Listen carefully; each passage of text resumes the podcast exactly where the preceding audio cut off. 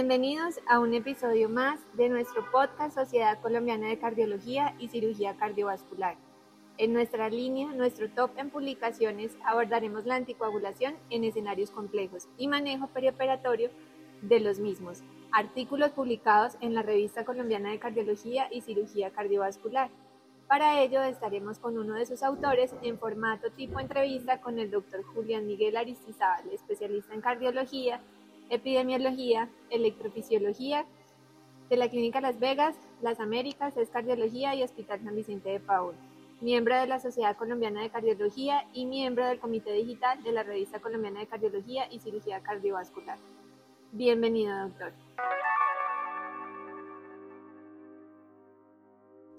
Hola Alejandra, ¿cómo estás? Muchas gracias por la invitación. Para desarrollar el tema, haremos una introducción y es que en nuestra práctica clínica vemos cómo anticoagular a un paciente nos hace pensar en un riesgo-beneficio de la intervención y que hay diferentes circunstancias en las que se nos obliga a tomar decisiones en conjunto con el paciente o a veces fuera de las recomendaciones actuales o simplemente omitir la anticoagulación y pensar en otras estrategias para evitar complicaciones tromboembólicas. Para ello discutiremos las más relevantes.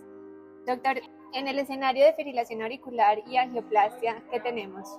Muy bien, Alejandra. Hoy está sedimentado realmente a partir de los estudios clínicos con enfermedad coronaria y fibrilación auricular. Tenemos mucha información relevante y podríamos decir que el escenario está sedimentado. Primero es en el escenario agudo, los estudios clínicos no abordaron específicamente este tema. Sin embargo, después de la práctica usual que hacen los hemodinamistas, podríamos decir que durante esa hospitalización la anticoagulación se usa como comúnmente se utiliza y en el momento de enviar de alta al paciente debemos definir si necesita o no necesita triple terapia. Y el mensaje fundamental aquí es la triple terapia es la excepción y no la regla. Realmente son pocos los pacientes que la requieren. Segundo, que la terapia de combinación anticoagulación oral con antiagregante plaquetario, usualmente clopidogrel, normalmente se extiende entre 3 meses a 12 meses, pero la mayoría de pacientes requerirá solamente hasta 6 meses. Y posteriormente en enfermedad isquémica crónica, donde no hay nuevos eventos coronarios, el paciente con fibrilación auricular y enfermedad coronaria puede estar solamente con un anticoagulante oral directo. En el adulto mayor. El adulto mayor usualmente es frágil. Los pacientes que tenemos adultos mayores usualmente son frágiles.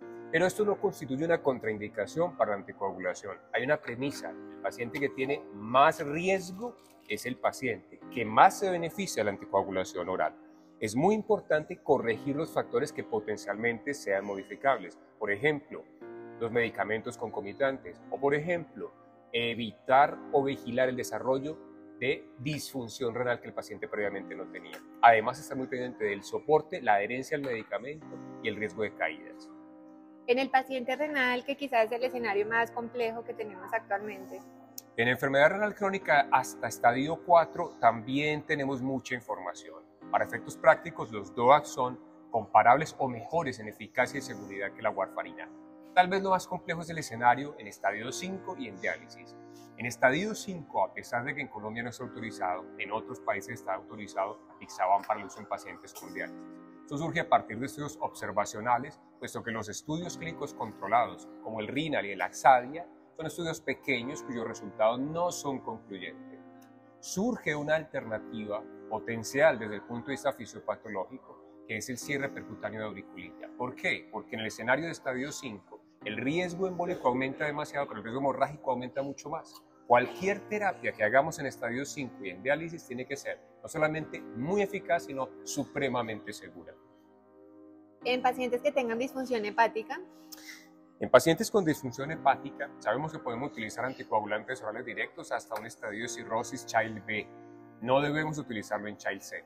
Pero concomitantemente estos pacientes cursan con frecuencia con trombocitopenia o tienen varices esofágicas. La idea es tratar de contrarrestar, hacer una ligadura variceal temprana cuando sea posible, evaluar los niveles de plaquetas y actuar consecuentemente. Podríamos utilizar en esencia pixaban y En el paciente con cáncer, doctor. Es muy importante esa relación. El cáncer, la fibrilación auricular, tiene una relación que es sumatoria. Los pacientes que tienen FA tienen más riesgo de cáncer y de manera contraria, los pacientes con cáncer tienen más riesgo de fibrilación auricular. Por ejemplo, en cáncer de seno hay un aumento importante de fibrilación auricular en estos pacientes, no solo por la quimioterapia, sino también por la misma enfermedad. Es muy importante tener en cuenta que el uso de anticoagulantes orales directos se ha evaluado en varias cohortes de pacientes, específicamente para fibrilación auricular, pero también para trombosis venosa profunda. Y los, las indicaciones son similares al paciente que no tenga cáncer, pero con vigilancia también de la trombocitopenia, que es una de las circunstancias que hay que vigilar, y por supuesto de cuando el paciente está sometido a la quimioterapia, en donde eventualmente en algún momento puede hacer una pancitopenia. En pacientes que cursan con ACV, doctor. Otro escenario complejo que todavía no tiene respuestas en estudios clínicos controlados. Sabemos que el paciente que hace un ACV tiene más riesgo de un nuevo evento de ACV. Ahora, ¿cuándo reiniciar la terapia anticoagulante?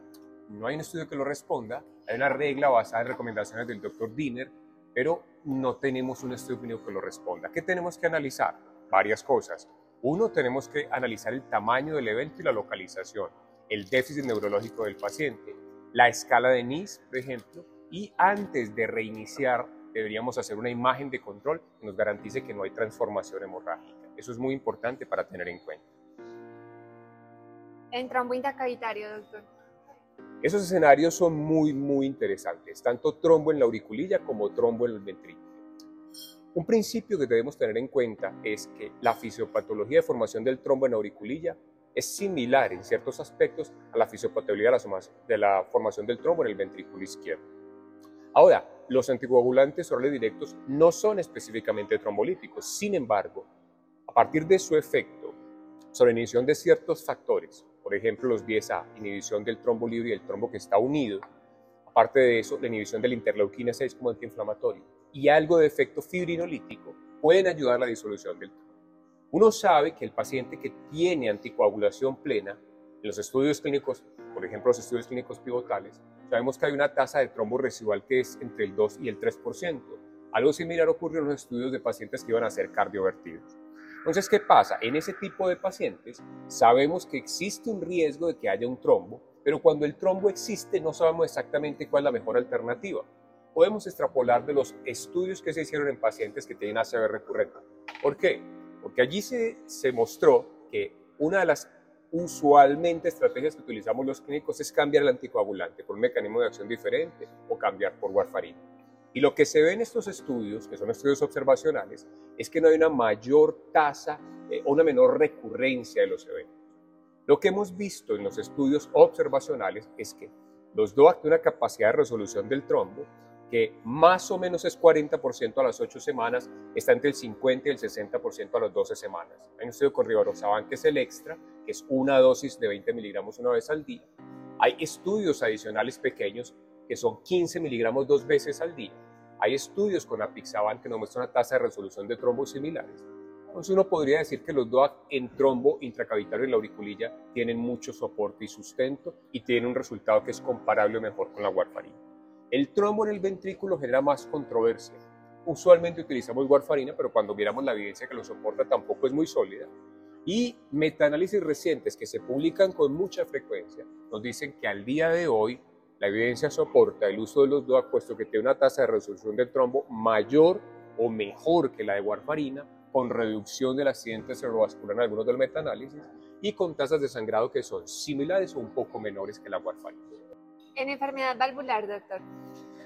Enfermedad valvular, los estudios recientes han aportado mucho en el panorama.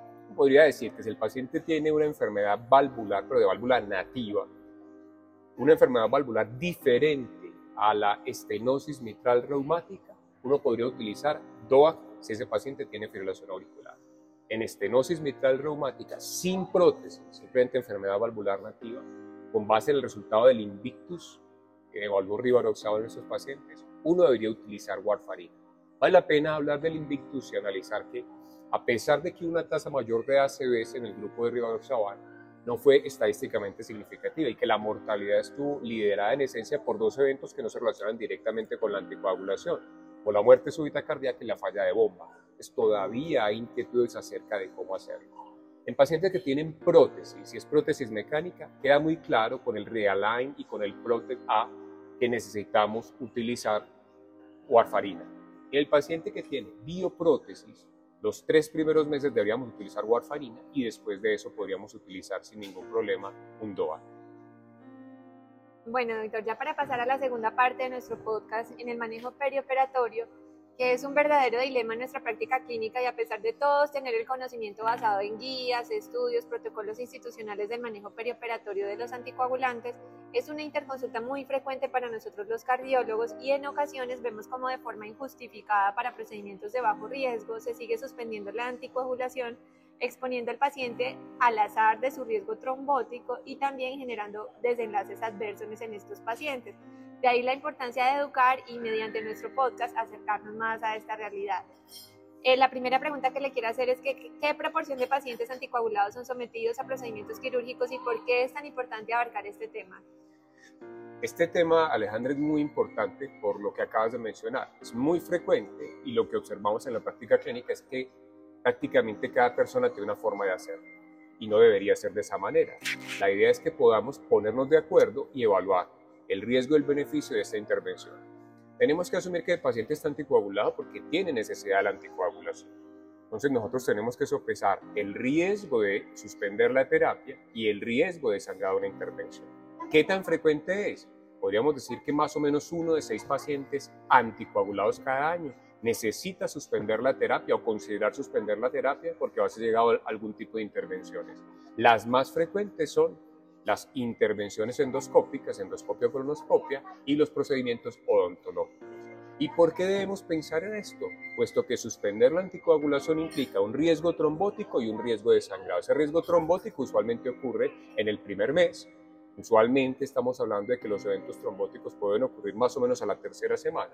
Y el riesgo de sangrado también en el primer mes, en orden del 1%, pero los eventos de sangrado mayor usualmente ocurren en la primera semana. Bueno, ¿cómo podríamos aproximarnos a un balance entre el riesgo embólico y el riesgo de sangrado en el paciente anticoagulado?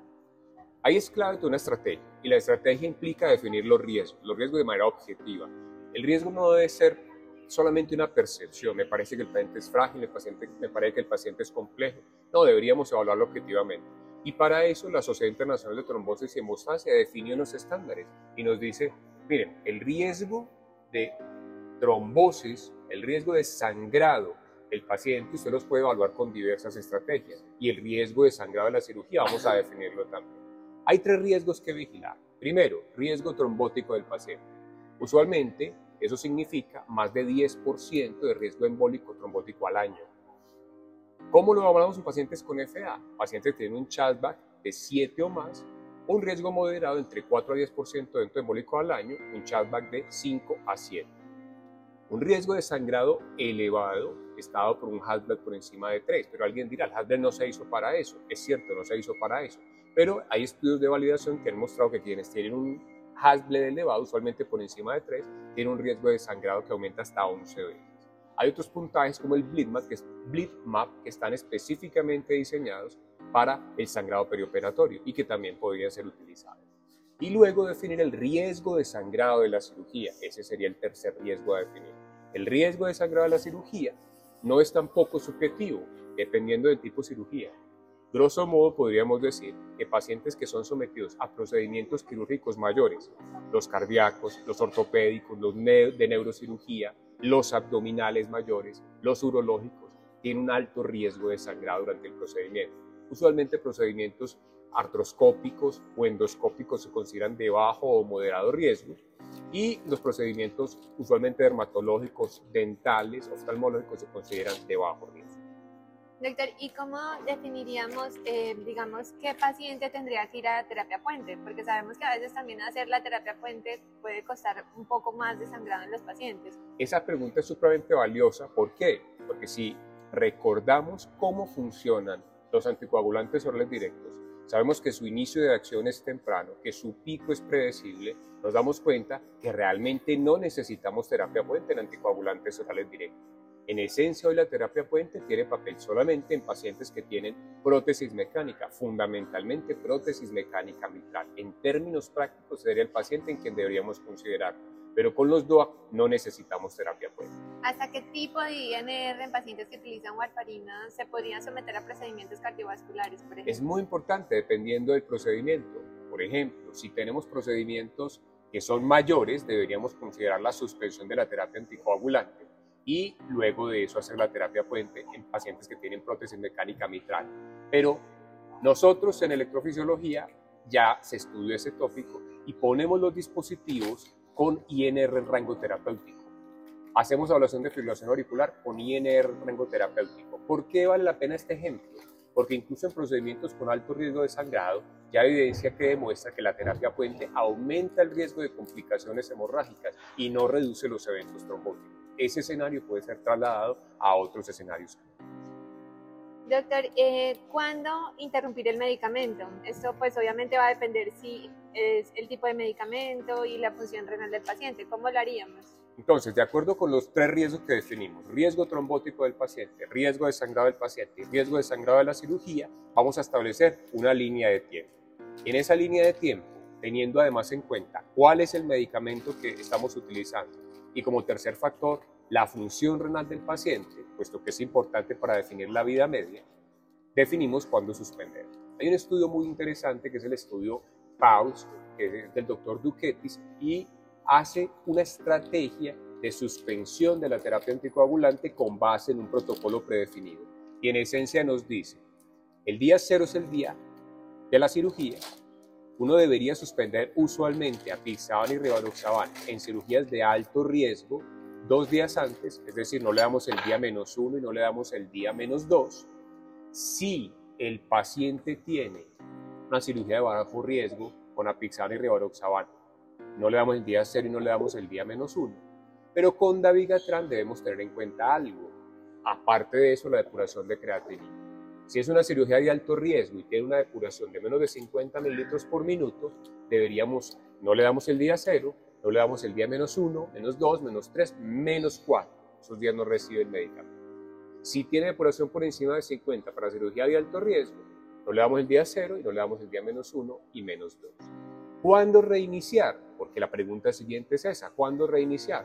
Entonces, hay que tener en cuenta varios factores. Usualmente se reinicia el día más 1 o más 2 según la evolución clínica. Y allí es muy importante lo que decías ahora, Alejandra.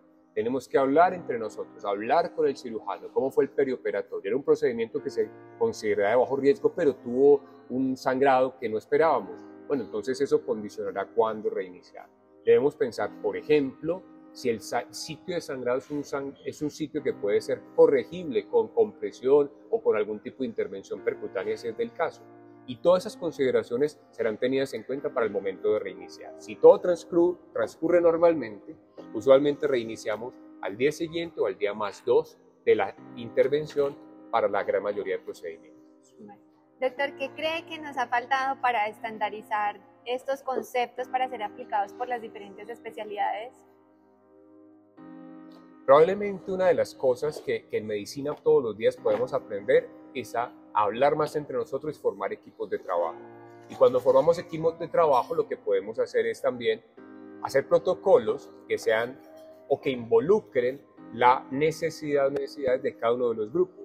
Y al hacer que estos protocolos sean vinculantes, probablemente vamos a tener una mayor capacidad de resolver la mayoría de escenarios clínicos. En esencia, esto nos invita a una mayor comunicación entre, entre los médicos que estamos involucrados.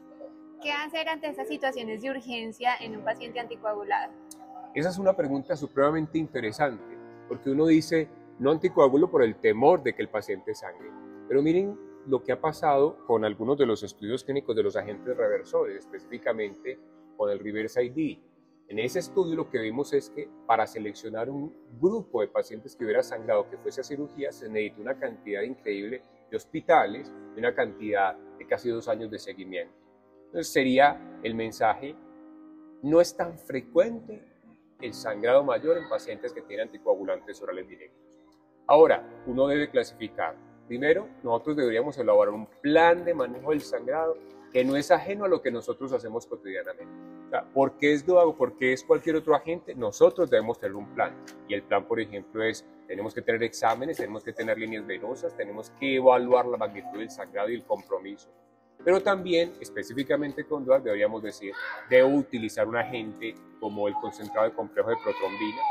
Y, por supuesto, si yo tengo una cirugía que es urgente, yo podría esperar tratar de esperar 12, 24 horas o 48 horas. Por supuesto, si la cirugía es emergente, debo proceder a realizarla y tratar de minimizar el sangrado y utilizar alguno de estos agentes, sobre todo concentrado de complejo protrombina.